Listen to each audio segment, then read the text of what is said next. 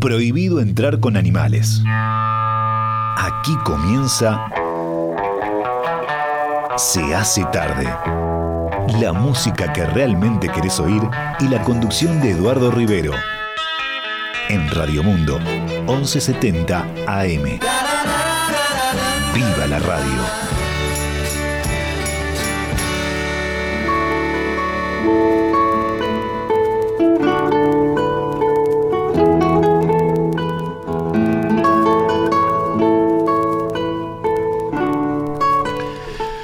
Bueno, estamos empezando, ustedes ya lo saben, en este mismo instante. Se hace tarde y nuestro tiempo de Beatles, como cada viernes. Eh, muchísimas ganas de hacer este espacio tan Beatlemaníaco, tan entrañable para mí, que me retrotrae a tantas cosas de, de mi vida y de la vida de no solo de mi generación, sino de muchas generaciones, por suerte, porque hay muchas generaciones jóvenes interesadas. Nosotros estamos haciendo desde el viernes pasado, yo creo que vamos a estar por lo menos un par de viernes más y completar un ciclo de cuatro viernes, una recorrida por un libro impresionante, absolutamente, que se llama I Was There, estuve allí. Y justamente, y justamente es un libro dedicado a la gente que estuvo allí, que vio tocar a los Beatles en persona. Eh, Richard Hafton es la persona que publicó este libro con más de 400 testimonios de los fans que vieron a los Beatles, lo publicó en julio del año 2016.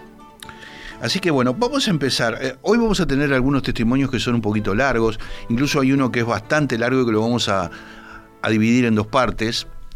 Eh, este es un libro que, bueno, ustedes si, si ven que me tranco un poquito, no como se trancaba la transmisión del partido de Uruguay de ayer, sino de otra manera, este, no, se me cayó el control remoto del aire acondicionado, por eso el ruido.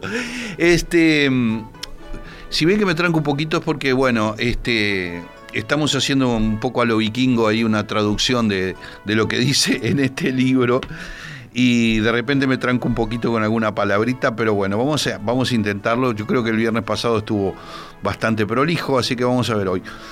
Wendy Howlett. Wendy Howlett H-O-L-L-E-T-T. 17 años tenía Wendy cuando vio a los Beatles en el Winter Garden de Margate, donde los Beatles estaban haciendo una, una residencia, digamos, una temporada de una semana que abarcó del 8 al 13 de julio de 1963.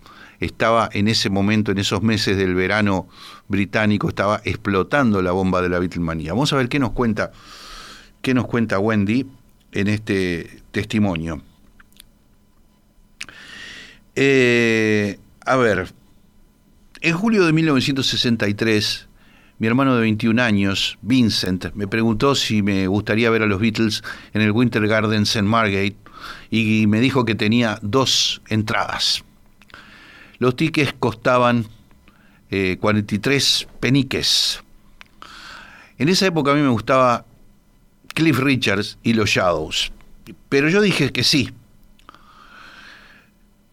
Eh, antes de esa noche fuimos, este, entonces llegó la noche y fuimos al teatro y nos paramos allí a escuchar y alguien nos dijo, entren, no hay nadie que esté cuidando la puerta.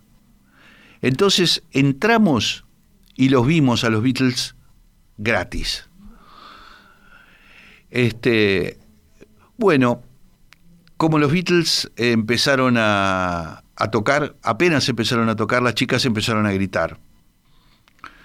Yo era muy joven, pero sin embargo no me gustó eso del griterío. No me hubiera importado si la gritería hubiera empezado después de que terminaban las canciones, pero no durante las canciones. Mi hermano y yo fuimos choqueados por los Beatles, pero habíamos ido ahí con la idea de escuchar música y nunca entendí el porqué de todos los griteríos. Bueno, después del concierto, mi hermano y yo dimos la vuelta por la parte de atrás del teatro a ver si veíamos a los Beatles entrando en un auto azul que estaba allí. Ringo abrió la ventana y me firmó el libro de autógrafos que yo tenía.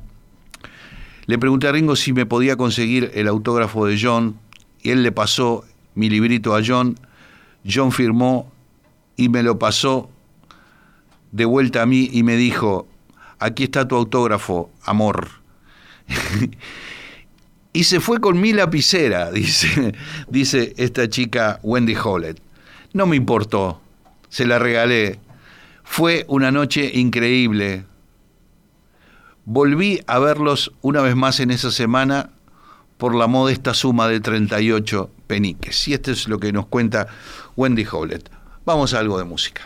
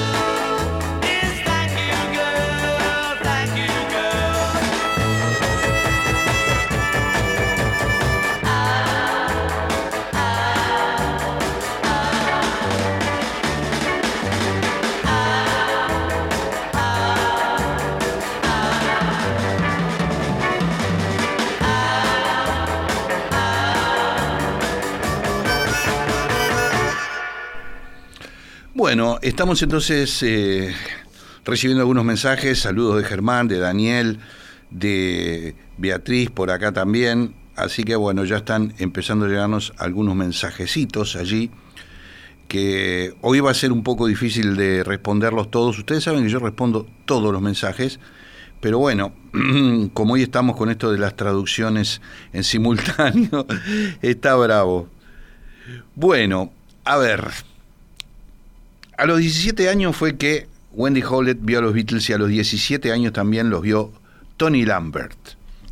Bueno, Tony Lambert tenía esos 17 años y también los vio en el mismo lugar y en el mismo momento que Wendy Howlett. Por eso creo que es interesante tener un testimonio eh, de dos personas diferentes que vieron lo mismo, ¿no? En el Winter Garden de Margate en la semana del 8 al 13 de julio de 1963. Fui a uno de esos shows de los Beatles en 1963 en el Winter Gardens en Margate, dice Tony Lampert. Eso ocurrió, me acuerdo bien, este, porque hacía poquito que había fallecido mi padre en un accidente de auto. Estábamos viviendo en la ciudad de Sandwich y después de que mi padre murió nos mudamos y me fui a quedar, me fui a vivir con mi abuela en Ramsgate que es de donde yo originalmente crecí, dice. Recuerdo que con un viejo amigo, eh, allí en, este, en Ramsgate, empezamos a ir a los conciertos de música pop. Había muchos conciertos en Margate en, ese, en esa época, durante el año 1973. Tuvimos literalmente una invasión de estrellas que estaban en, los, en las listas de popularidad que vinieron a tocar al pueblo tanto al Dreamland Ballroom, que era uno de los salones, como en el Winter Gardens, que era el otro de los que había allí. La primera banda que recuerdo haber visto fue Brian Pullan de Tremelos y quedé atrapado por, por el hecho de ver bandas en vivo. No pequeñas bandas locales, sino los grandes nombres que iban por nuestro pueblo semana tras semana. Para entender el impacto de los Beatles, uno tiene que ver, nos dice Tony Lamper, reflexionando, para, para, entender el impacto de los Beatles, hay que ver lo que era la música que estaba en las listas de popularidad en ese momento. Teníamos una dieta diaria de música como Cliff Richard y los Shadows, Adam Fate, Billy Fury, Helen Shapiro, etc. Toda buena música pop de comienzos de los 60, pero un poquito blandita, digámoslo así. Yo recuerdo que un día escuché Love Me en la radio y, y que el DJ que la presentó de a poco empezó a mencionar a los Beatles diciendo que sonaban diferente. Primero no me di cuenta, pero después sí empecé a darme cuenta qué diferente que sonaba eso. Después aparecieron en la TV cantando Please Please Me y ahí fue como que me como que me golpeó un rayo, una revelación. Yo amaba la música pop británica en ese momento y esa canción fue eh, algo de, otro mundo, algo de otro mundo. Instantáneamente eh, atractiva, muy melódica, bellamente cantada y además excitante para mirar. La performance de los Beatles en la, tele, en la tele era excitante de ver también. Además ellos eran, eh, tenían sentido del humor, eran inteligentes y se manejaban notablemente bien en las entrevistas, de un modo en que ninguna otra estrella pop lo hacía. Entonces, por supuesto, vinieron a Margate. Se había editado en ese momento, cuando ellos vinieron, el álbum Please Please Me, y todas las pistas del álbum estaban siendo tocadas en la radio cada vez más en todas partes, tanto en los bailes de los clubes como en la propia radio, la gente no se cansaba nunca del nuevo sonido. Los Beatles eran el nuevo sonido. Los shows del Winter Gardens ocurrieron en julio. En el momento en que el álbum Please Please Me tomó por sorpresa y atrapó la atención del país. Así que tuvimos a los Beatles, digamos, a toda marcha cuando vinieron en el Winter Garden. En el teatro, en el Winter Garden hay eh, muchos asientos en la primera fila. Algunos se sentaron allí, otros consiguieron este, palcos. Yo me senté por la mitad de la platea, más o menos por la, fila 10 o 12, y lo que, lo que realmente recuerdo es que tenía una fantástica vista del escenario. Aparentemente fue un show de variedades, pero yo no me acuerdo de nada además de los Beatles. Imagínense lo que fue la excitación de tenerlos ahí adelante y verlos. Mi recuerdo más claro es el de John Lennon cantando Twist and Shout como último tema del acto. Él estaba directamente parado frente a mí y cuando movía la cabeza su cabello saltaba hacia arriba y hacia abajo Parece un detalle mínimo lo de que se le movía el cabello, pero yo lo es lo que yo recuerdo más vívidamente y por supuesto el griterío de las chiquilinas. Yo recuerdo que empecé a mirar hacia todos lados y me encontré totalmente sorprendido de cómo gritaban y gritaban y gritaban. Yo, yo siento que ahora sabemos por qué lo hacían, pero en aquel momento me molestaba porque se perdían de escuchar a la banda. Yo creo que los, muchachos fuimos para escuchar música, pero las chicas fueron por el sexapil de los Beatles. Aquellas chiquilinas estaban absolutamente histéricas. Fue realmente toda una experiencia. Creo que fue Paul McCartney el que dijo que dejaría la banda si seguía aquello de las chicas gritando, este, mirando hacia atrás, debería haber comprado un programa impreso que se vendía esa noche. Pero bueno, sí compré el programa cuando al año siguiente fui al evento de los ganadores de las listas de éxito del New Musical Express, el concierto que se hizo en el Empire Pool en Wembley, donde ellos tocaron, este, estaban en primer lugar del New Musical Express, seguidos por Cliff Richard. Todavía tengo ese programa. Oh yeah, oh yeah,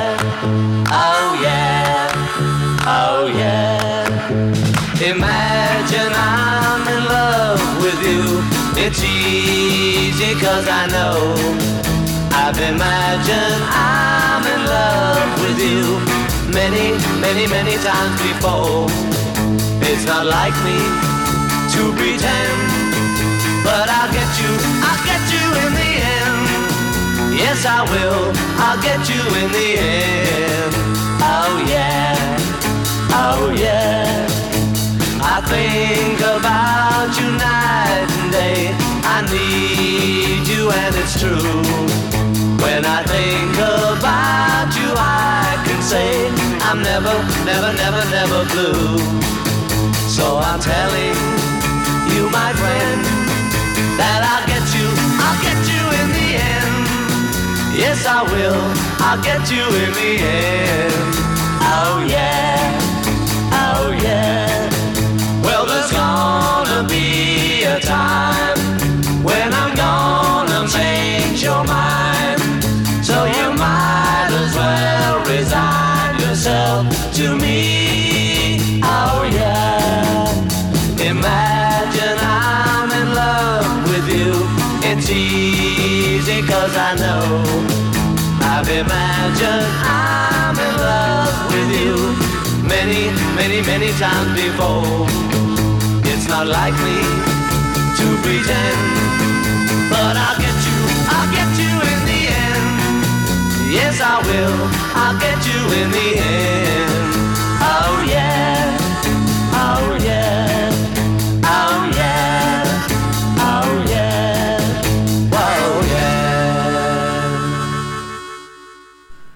Bueno, tenemos la historia también de Des Henley. Des Henley la vamos a hacer en dos partes porque es larga, pero es realmente impresionante todo lo que cuenta. Des Henley tenía 16 cuando los Beatles tocaron en el Odeon Theater los días 20 del 22 al 27 de julio de 1963 en la ciudad de Weston Super Mare. Allí los vio Des Henley y cuenta lo siguiente. Vamos a hacer una primera parte. Estaba en una banda que se llamaba The Ibis. Esa noche habíamos tocado a algunas millas en el pueblo de Rosholm, en la escuela para chicas llamada Brent Knoll. Después de nuestra actuación, volvimos para Weston. Yo estaba en mi motocicleta Triumph con Bob, que iba atrás mío. Remo, otro integrante de la banda, estaba en su motoneta Vespa con su hermano Mario. Este, el padre de Mario este, llevaba todos nuestros instrumentos en la parte de atrás de su camioneta Rover. Eh, llegando a Weston, nos sorprendimos de ver miles de personas tremendamente excitadas rodeando el cine Odeón. Entonces me hizo un clic en la cabeza que los Beatles estaban en el pueblo y que habían tocado en la primera de una serie de presentaciones que iban a durar una semana en el Odeón. Eh, a pesar de que eran la más importante banda en 1963, todavía no habían alcanzado los extraordinarias, las extraordinarias cumbres de popularidad a las que estaban destinados. Por lo tanto, sus, su serie de conciertos en Western Supermare eran una gran oportunidad, fueron una gran oportunidad para verlos cuando todavía estaban en crecimiento. Por la excitación de las personas que estaban allí, era evidente que los Beatles todavía no habían salido del cine Odeón, estaban adentro todavía, Y entonces nos estacionamos a saborear el momento. Después de cinco minutos, eh, bueno, un camión, un camión se acercó. Los Beatles estaban por salir del edificio, pusieron un camión adelante para que pudieran salir sin que la gente se les acercara. Su viejo amigo y conductor, Neil Aspinall, estaba mm, eh, en, el comando, en, en el manejo de ese camión, y estaba dando marcha atrás, tratando de posicionar el camión a ver si los Beatles podían saltar en la parte de atrás desde la salida del escenario.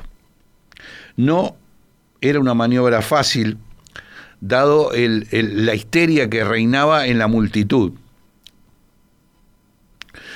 Finalmente, los cuatro fabulosos salieron por la puerta y se, se zambulleron en, en ese camión, este, pero sin perder la posibilidad de sonreír y de saludar a sus fans. Eso lo hicieron. La puerta trasera se cerró y entonces empezaron a, alejarse del lugar. Nosotros nos subimos en nuestras, en nuestras este, bicicletas y empezamos a seguir al camión que se iba alejando del, del Odeón. Empezamos a darnos cuenta, por el recorrido que hacía el camión, que ellos se habían perdido y que estaban dando vueltas en círculos yendo hacia ninguna parte. Cuando ya estaban en la segunda vuelta por Waldham Street, el camión se, se detuvo. Deben habernos visto a nosotros que los estábamos siguiendo en las bicicletas y una de las puertas traseras se abrieron. George Harrison asomó la cabeza y me preguntó en su inconfundible acento de Liverpool, Can you tell us the way to the Royal Pier Hotel, please? ¿Nos podés decir el camino al Hotel Royal Pier, por favor? Tratando de disimular mi excitación en este inesperado encuentro, yo le dije, sí, sí, cómo no, síganos. Entonces fuimos adelante con los Beatles atrás llevándolos hacia el hotel, saboreando el momento. De todas maneras, al llegar al hotel, entramos con ellos en la recepción del hotel y nos sentimos rarísimos con los, con los cuatro ahí en la recepción del hotel acompañados de unos pibes de pueblo. No sabíamos qué hacer. Bueno, dijimos simplemente buenas noches. John Lennon se acercó y nos dijo, buenas noches muchachos, eh, buenas noches, muchas gracias. Todavía excitado, pensé que era el final de nuestra experiencia con los Beatles, pero fue solo el principio. Habíamos comprado entradas para la segunda noche, desde hacía meses que las teníamos. Yo conocía personalmente a uno de los este, responsables del cine Odeón, y me preguntó, ¿eras vos el que ibas en la, en la moto anoche? Y yo le dije, sí. Y él dijo, nosotros no podemos escortar a los Beatles después del show. Viste que la multitud es terrible. Por eso hemos hecho un plan. Vamos a usar un camión falso en otra puerta, así ellos se pueden ir por el backstage cada noche y ustedes podrían estar ahí afuera con sus bicicletas y los guiaron y, guiarlos hacia el hotel como hicieron anoche. Nosotros saltamos de contentos por la oferta y por el resto de la semana nos convertimos en los guías oficiales de los Beatles con nuestras bicicletas. Este, una noche los estábamos esperando pero no aparecieron. Resulta que habían equivocado la puerta y estaban en el medio de miles de chicas que gritaban y que los habían estado esperando. Finalmente alguien gritó desde el medio de, todas las chiquilinas, acá estamos. Y bueno, y George logró zafar de las chiquilinas y dijo, vamos en el auto. Y lo que sucedió que, este, entonces tuvimos que pulir el, el mecanismo ese de escape y usar otra puerta diferente, ¿no? El, tema era cómo encontrar por dónde escaparse. Mike Millington, que era este, de nuestro grupo, era un mecánico y tenía las llaves de una estación de servicio llamada Victoria, eh, y que quedaba cerquita del teatro. En el camino escapando un día, John Lennon se cayó y profirió una maldición. Lo ayudé a levantarse y corrimos juntos con miedo a que las chiquilinas nos alcanzaran. Entramos al garaje, a la, estación de servicio, este, y Mike metió la banda en, en su auto y todos ellos lucían realmente divertidos. Ahí estaban los cuatro Beatles con sus sacos Beatles, sus botas Beatles, este, con cuatro pibes de, de Weston Supermare escondidos en una estación de servicio. Eso sí que fue surreal. Bueno, vamos a, a escuchar algo de música y le sigo leyendo el testimonio de Des Henley de 16 años en la ciudad Weston Superman.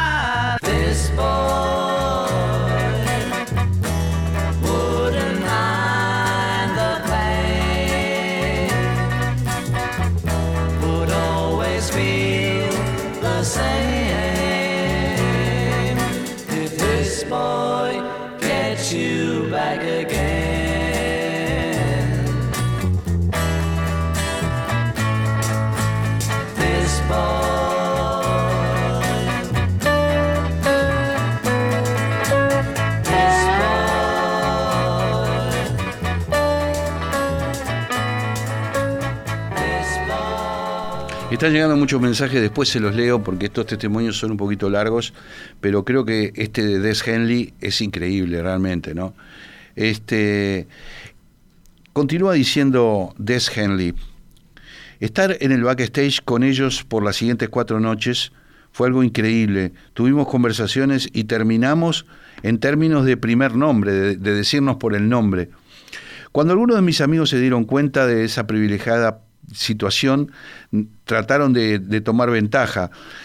Recibimos cartas de amor, caramelos, regalos de todo tipo para alcanzarles a los Beatles. En una ocasión le di a Paul McCartney una carta de amor con corazones y la que se lo envió me pidió que le dijera a Paul exactamente esto. Paul es por una es de, parte de una chica rubia que te va a estar tirando bes- besos desde la tercera fila. Este John venía bajando una escalera y dijo, chicas, ¿dónde están las chicas?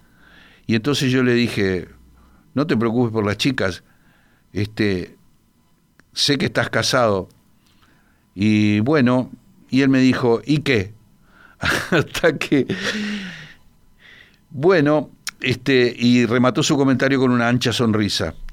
Cada noche estuvimos entre 15 o 20 minutos solos con los Beatles, esperando para las instrucciones de cómo escaparnos del lugar. Hubo muchas conversaciones, hay muchos recuerdos. John Lennon componiendo en un piano en el backstage. Este, así que bueno, esta es la experiencia que sigue diciendo una serie de cosas más. Este, pero es realmente impresionante lo que nos cuenta Des Henley. Un poco más de música.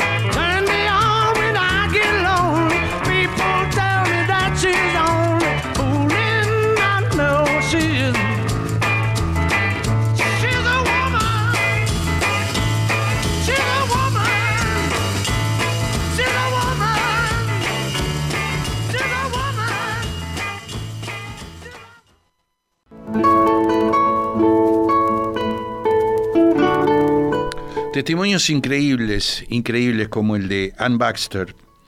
13 años tenía cuando, cuando vio a los Beatles. También allí, en el Odeón de Weston Supermare. El, entre los días 22 y 27 de julio del 63. Escuchen lo que cuenta Ann Baxter. Mi mejor amiga Judy y yo vivíamos y respirábamos música pop. Bailábamos por horas con mi tocadisquito rojo Dancet, la música de Cliff Richard y los Shadows, Elvis, los Tornadoes, Frank Ifield y Susan Morgan. Pero nada nos había preparado para los sonidos de John Paul, George y Ringo. Imaginen nuestra situación cuando leímos en el diario local que los Beatles habían sido contratados para aparecer en el cine Odeón de nuestro pueblo. Fuimos corriendo a comprar nuestros tickets para la noche del 23 de julio de 1963. No podíamos hablar de otra cosa. Finalmente el día llegó, tomamos el ómnibus al Odeón. Eh, Considerando el fenómeno de los Beatles, la cola que encontramos en la puerta no parecía demasiado, no, no parecía demasiado larga, pero la excitación era inconfundible. Bueno, nos sentamos y primero vimos a los números de apoyo, a los teloneros, Tommy Quickly, Gary and Lee, Dan Thompson y Tommy Wallis. El otro grupo que aparecía era Jerry and the Pacemakers. Bueno, que levantó algunos gritos. Jerry Mersen cantó el éxito How Do You Do It y luego I Like It. Pero los gritos empezaron cuando aparecieron, no cuando aparecieron, cuando fueron anunciados los Beatles.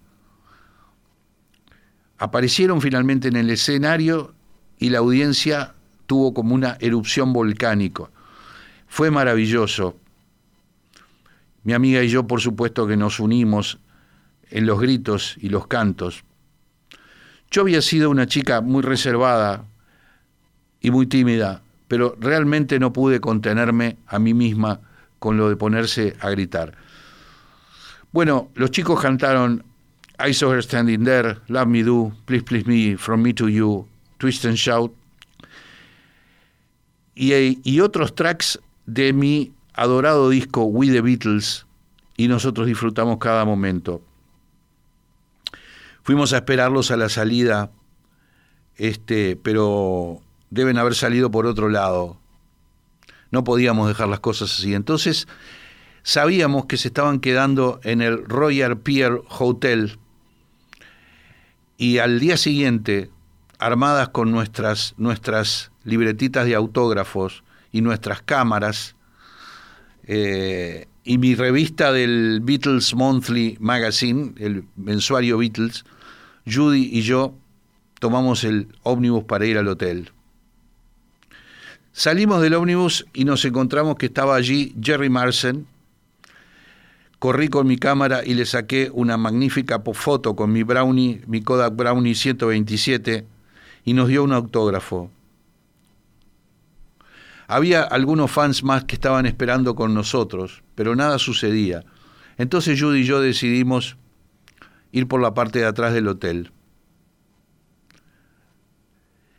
Desde abajo de un balcón se escuchaban las voces de John Paul George y Ringo y una radio a transistor que estaba prendida. Eso sucedía unos 10 pies por encima de nuestras cabezas. Nada nos iba a detener.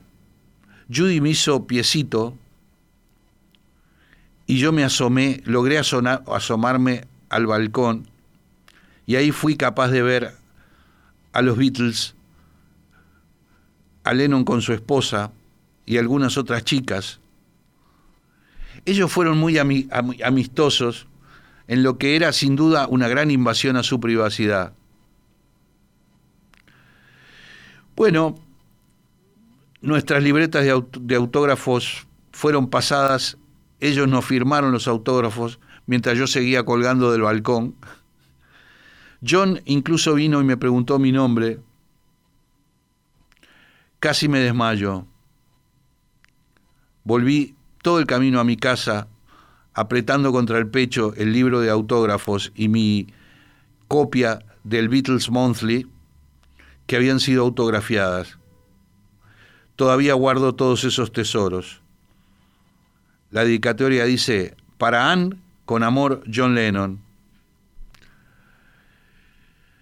Fui invitada con algunos otros fans de los Beatles a contar nuestra historia en la televisión, en la ocasión triste en que el Hotel Royal Pierre Hall en Weston Supermare se incendió hace algunos años.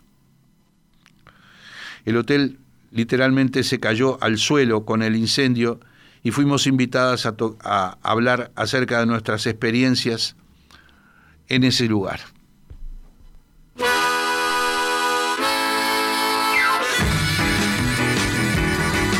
Little child, little child. Little child, won't you dance with me? I'm so sad and lonely. Baby, take a chance with me. Little child, little child, little child, won't you dance with me? I'm so sad and lonely. Baby, take a chance with me. If you want someone to make you feel so fine, then we'll have some fun when you're mine, oh mine. So come on, come on, come on, little child, little child, little child, won't you dance with me? I'm so sad and lonely. Baby, take a chance with me.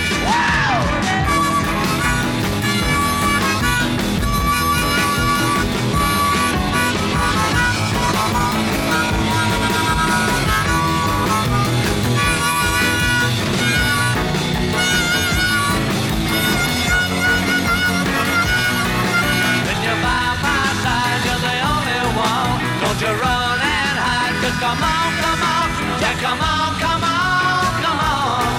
Little child, little child, little child, won't you dance with me? I'm so sad and lonely.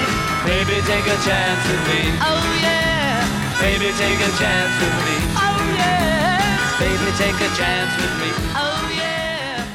Bueno, este es un testimonio breve y muy curioso que ocurrió en una playa que se llama Breen, en Weston Supermare, en esa misma temporada de los Beatles en esa ciudad.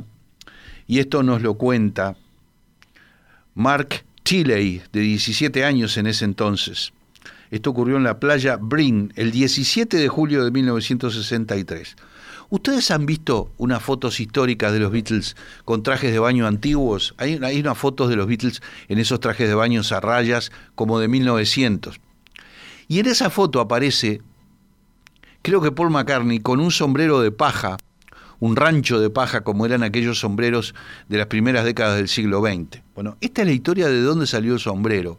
Y esto lo cuenta Mark Tilley. Conocí a los Beatles en la playa de Brim cuando estaban payaseando y sacando unas famosas fotos este, en trajes de baño an- antiguo. Estaba allí en la playa con mi madre y mi familia y yo dije, ¿qué están haciendo estos tipos acá? Porque había dos o tres personas con cámaras y los Beatles estaban en Weston tocando en ese momento. Habían ido a la playa a sacar algunas fotos de publicidad. Eh, todavía ellos no me gustaban mucho en ese, en ese momento, pero después por supuesto que vaya si los disfruté. En ese momento yo estaba más metido con la música, por ejemplo, de Buddy Holly. Esa, esa tarde estaba usando uno de esos grandes sombreros de paja que tienen como dos pies de largo. Ellos vieron el sombrero, se acercaron, me lo sacaron y se lo pusieron para las fotos. ¿Mm? Y acá en el libro hay una foto en la que está en la que está Paul McCartney saltando por encima de Ringo y con el sombrero de paja propiedad de Mark Tilley en la mano. Eh, pero no me preocupó. La verdad se me llevaron el sombrero. Eh, ellos fueron re simpáticos. No puedo recordar cuál de ellos lo usó en las fotos, y yo le digo que las fotos, el que tiene el sombrero de paja es Paul. Este, conseguí sus autógrafos, perdí el sombrero. Era un sombrero que en realidad lo usaba mi madre para la playa. Casi, era grande como casi un sombrero mexicano, dice. La gente dice de estas fotografías, oh, es en Weston, y no es en Weston, sino en Brin, aclara Ed. Y yo sé que fue en Brin porque yo estuve allí.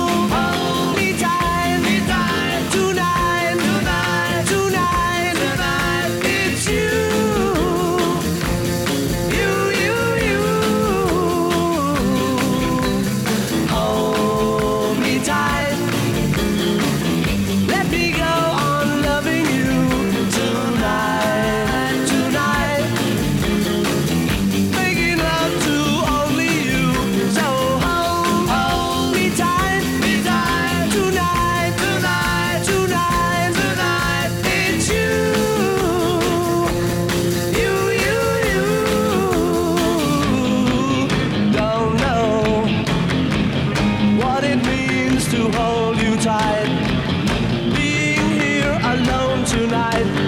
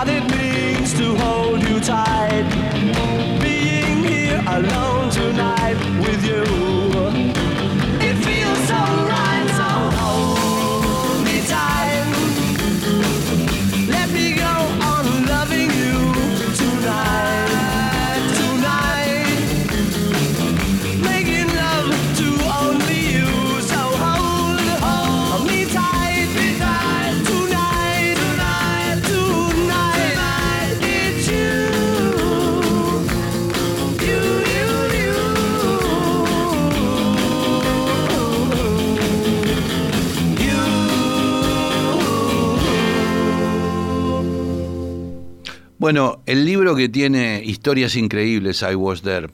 Historias de pibes que vivieron lo que nosotros acá en el sur del sur nunca pudimos vivir, que era el contacto personal con los Beatles, el simple hecho de verlos eh, tocando, y en algunos casos historias de contacto personal con los propios Beatles, en circunstancias como guiarlos en bicicletas por un pueblo o colgarse del balcón y conseguir autógrafos. Es impresionante esto, ¿no? Bueno, Carol Charlton, 17 años tenía cuando vio a los Beatles en el Springfield Ballroom en la ciudad de Jersey. Allí tocaron los días 6, 7, 9 y 10 de agosto de 1963. Bueno, tuve que rogarle, tuve que rogarle a mis padres para que me dejaran ir, dice Carol. Qué noche maravillosa que fue. Yo estaba directamente frente al medio del escenario, en línea con Paul McCartney, que era mi favorito. El lugar estaba requete lleno. Los Beatles fueron brillantes y el tiempo se nos fue volando. Me parece irreal hasta hoy en día que realmente vi a los Beatles en vivo. Fui muy afortunada de ir al backstage al final de, de la noche y sacarme una foto sentada en la rodilla de Paul McCartney mientras conseguía sus autógrafos. Una noche memorable. Me convertí en una fan ávida. Eh, mi madre me hizo uno de esos sacos sin cuellos como los que usaban los Beatles con cuellito de, con borde de pana. Y yo me corté el pelo en una manera similar y coleccioné cada artículo de los fan clubs, revistas, discos, etcétera. Cosas que todavía las tengo todas. Mi padre fue un taximetrista que estaba en el aeropuerto y le habían pedido llevar a los Beatles al Swanson Hotel cuando llegaran. Él dice que que podía, dice que contestó que podía llegar, llevar sus equipajes, pero no a ellos porque tenía miedo que las chicas este, rodearan el auto y se lo rayaran. Y esto yo me enteré cuando llegué a casa y él lo contó, y yo estaba horrorizada.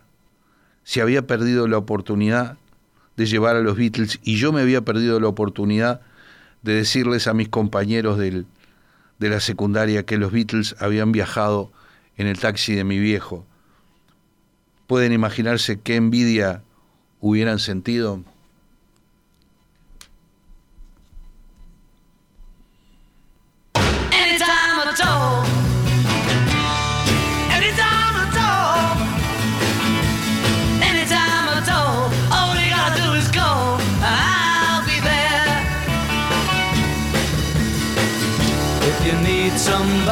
Love, just look into my eyes.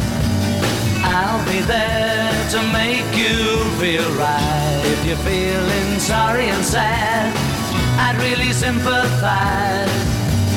Don't you be sad, just call me tonight.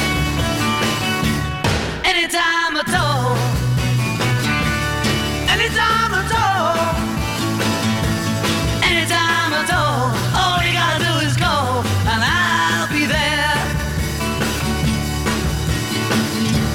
The sun has faded away, I'll try to make it shine.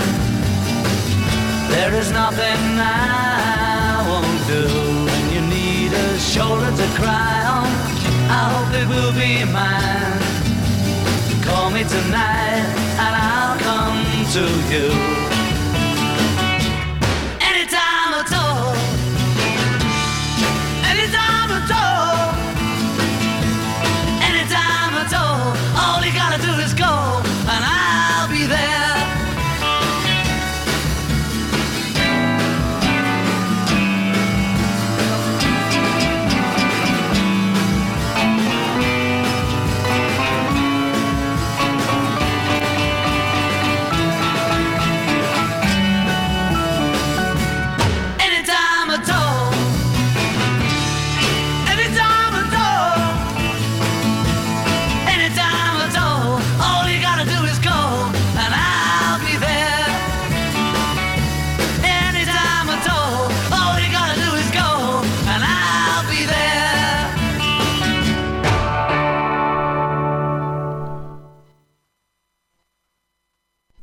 Bueno, nos queda un último testimonio que es cortito. Después vamos a escuchar en los próximos bloques eh, música de las dos películas, A Hard Day's Night y Help. Pero ahora nos queda este, este testimonio de Jackie Goodfellow, una chica llamada Jackie, que tenía 16 años y vio a los Beatles en el ABC Theatre el 6 de noviembre de 1963 en la ciudad de Northampton.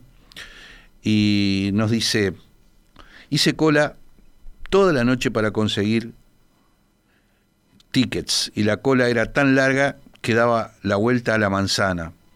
Vendieron los tickets en un, en un domingo, así que no tenía que preocuparme por perderme horas de trabajo o lo que sea, o lo que fuera. Este, conseguí dos tickets para mi amiga y para mí y solo pude conseguir en la fila J a 10 filas del escenario. Dice, qué experiencia fue verlos. Poco se podía escuchar a través de la, de la gritería, pero igual valió la pena. Ahora tengo 69 años de edad, pero las memorias de ver a los cuatro fabulosos van a permanecer en mí para siempre.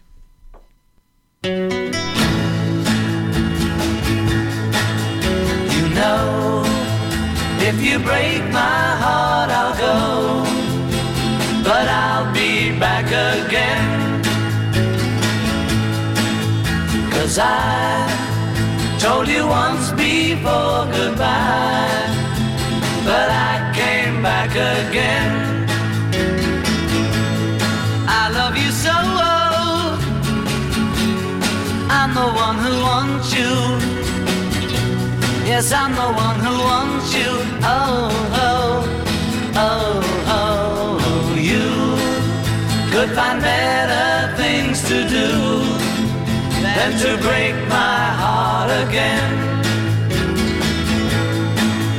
This time I will try to show that I'm not trying to pretend.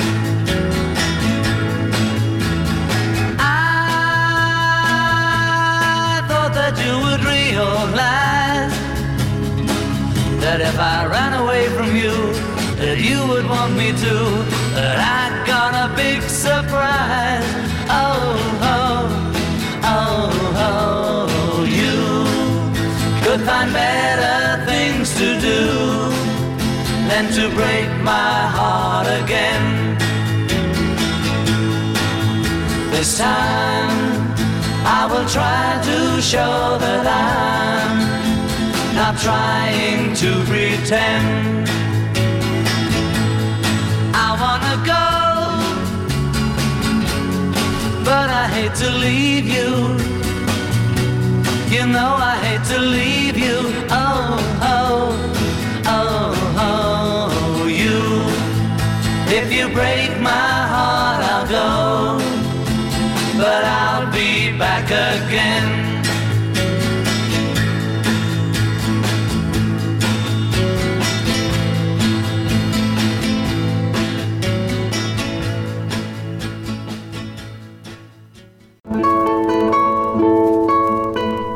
Bueno, vamos a recordar las dos grandes películas de los Beatles que mm, dirigió Richard Lester, un norteamericano radicado en las Islas Británicas y que empezó trabajando haciendo cortos de publicidad y demás y luego entró en el mundo del cine.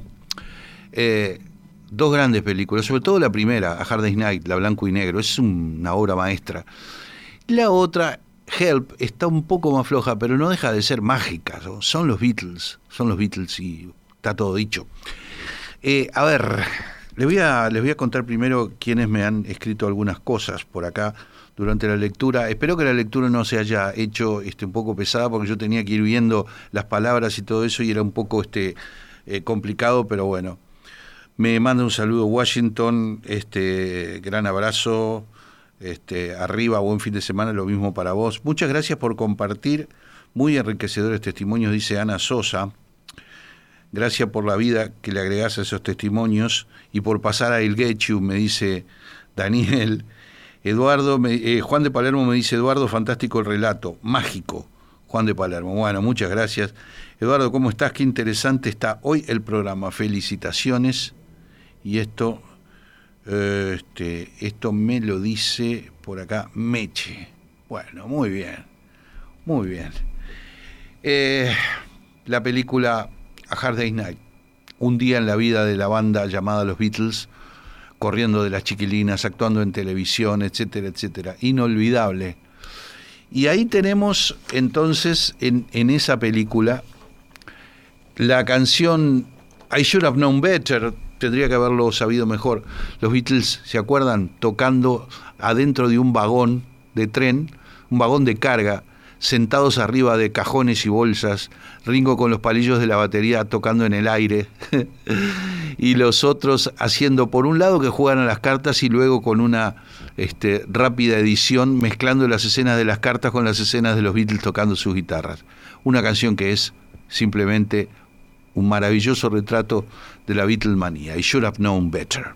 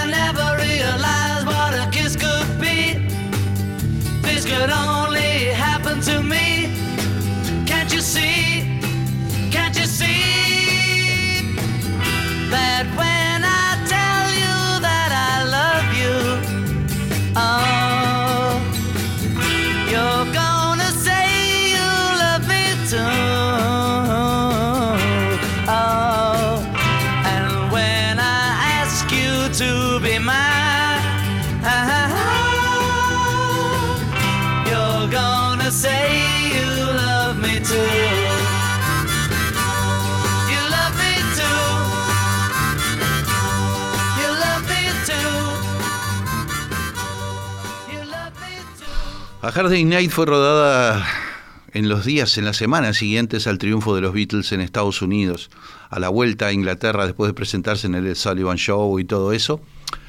Este, los Beatles en su hora más gloriosa, por eso esa película tiene esa energía desbordante. En un momento actúan en un estudio de televisión el director de cámaras de ese programa donde se presenta, se- lo encarna el actor Víctor Spinetti, que terminaría trabajando en tres películas con los Beatles. Así que bueno, vamos a escuchar una de las canciones que cantan en ese estudio de televisión, en escenas que son absolutamente memorables. Aquí está, If I Fell. If I fell in love with you, would you promise to be true and help me understand? Cause I've been in love before and I found that love was more than just holding hands. If I give my heart to you, I must be sure from the very start that you would love me more than her. I trust in you, oh please don't run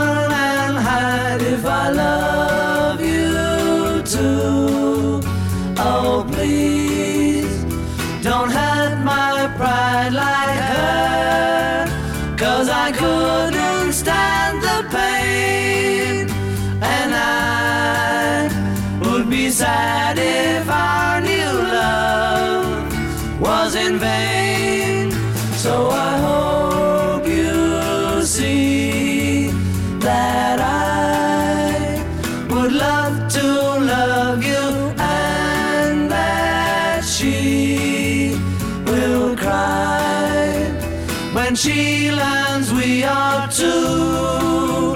Cause I couldn't stand the pain and I would be sad if I new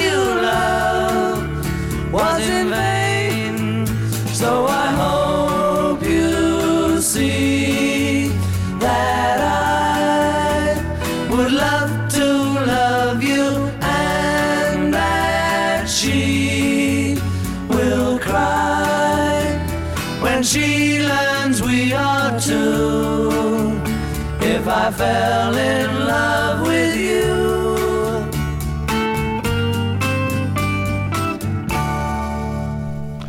Bueno, otra escena impresionante de, la película es cuando se presentan en un teatro delante de una multitud de pibes vociferantes. Uno de esos pibes, con 12 años de edad, contratado para ser de extra, era Phil Collins, nada más ni nada menos, que se dio el lujo de ver a los Beatles ahí parados delante suyo, haciendo la mímica con el audio de que estaban tocando, pero bueno.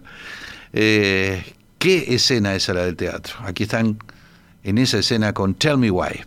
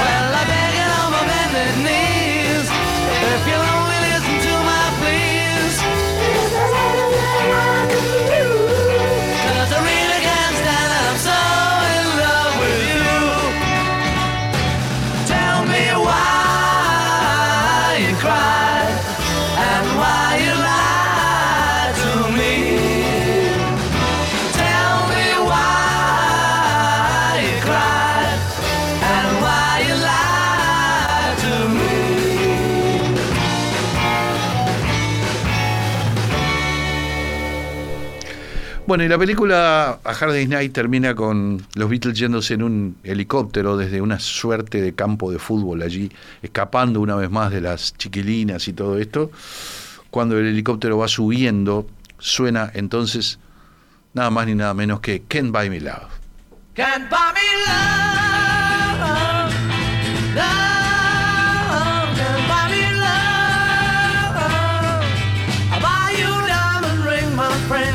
makes you feel alright. I'll get you anything, my friend, if it makes you feel alright. Cause I don't care too much for money, but money can buy me love. I'll give you all I've got to give if you say you love me too. I may not have a lot to give, but what I got I'll give to you. I much for money, money can buy me love, can buy me love. Everybody tells me so, can buy me love. No, no, no, no. Say you don't need no diamond rings, and I'll be satisfied.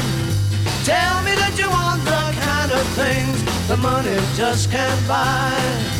I for money. Money can buy me love.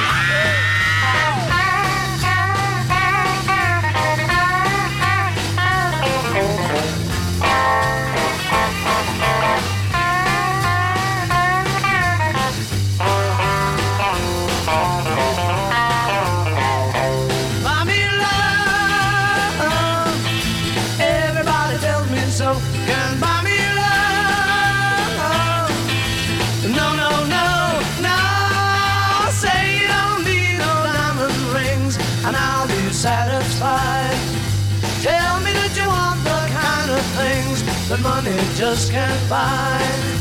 I don't care too much for money. Money can buy me love. Buy me love.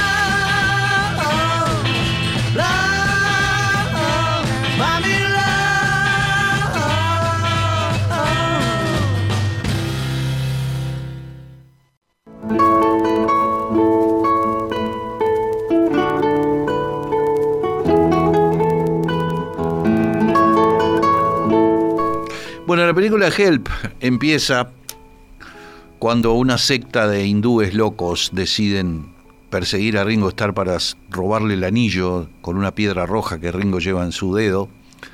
Este, y empieza con el líder de esa secta hinduista viendo una proyección de los Beatles cantando Help.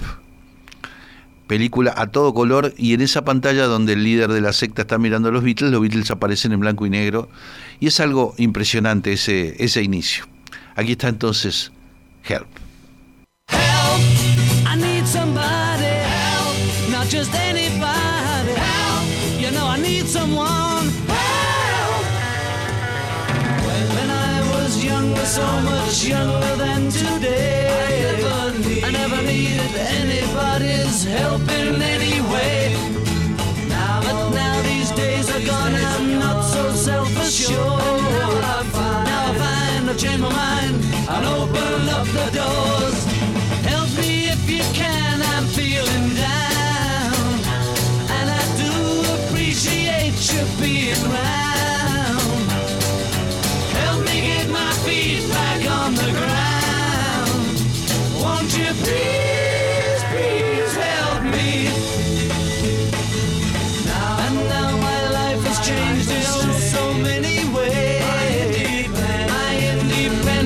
Seems to vanish in the haze.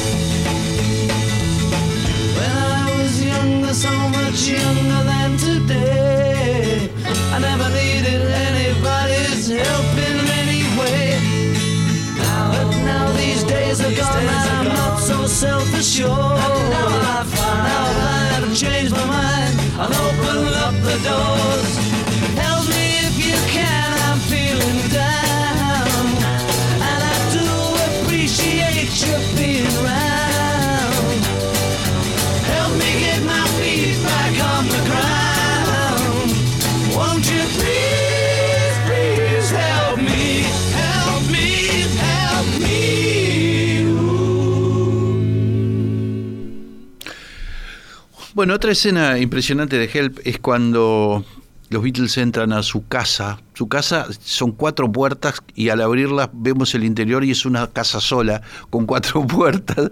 Es una cosa realmente muy, muy divertida que muestra la película Help.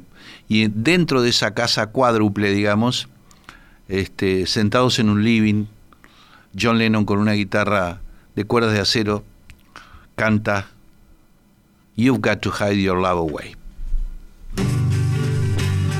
Here I stand, head in hand, turn my face to the wall.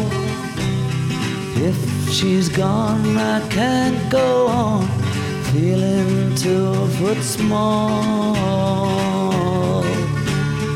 Everywhere people stare, each and every day. I can see them laugh at me, and I hear them say, Hey, you've got to hide your love away. Hey, you've got to hide your love away.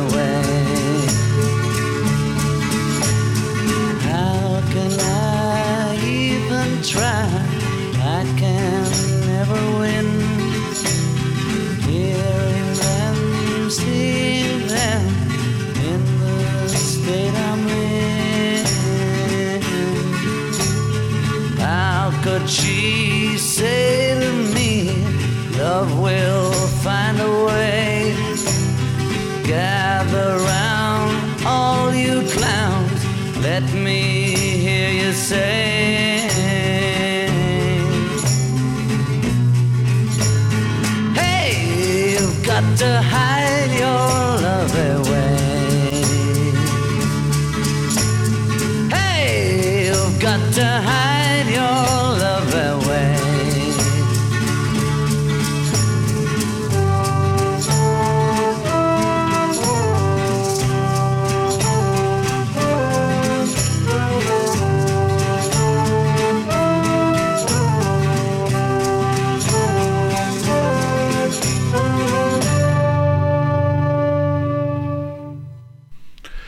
Bueno, y uno de los momentos más bellos de la película Help es el clip de la canción You're Going to Lose That Girl, vas a perder esa chica cuando los Beatles están grabando en un estudio de...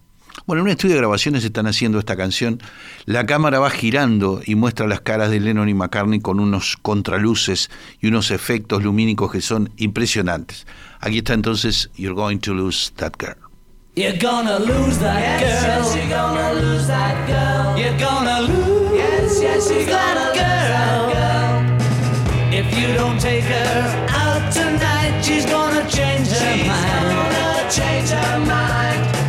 And I will take her out tonight, and I will treat her I'm kind. Gonna treat her kind. You're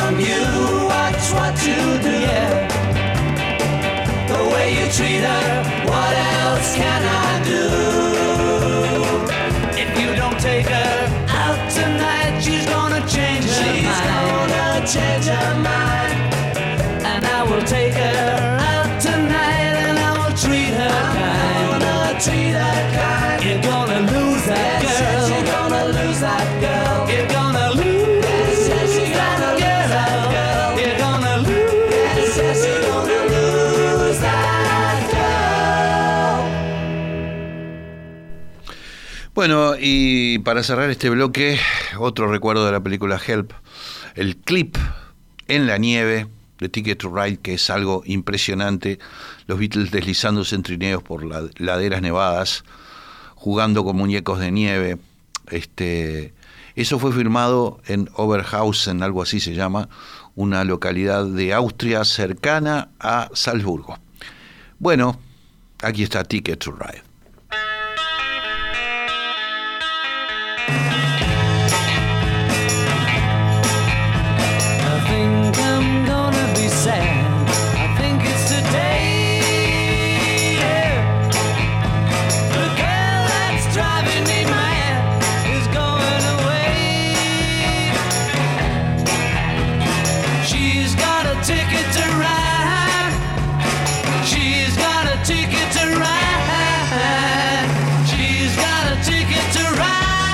and she don't care.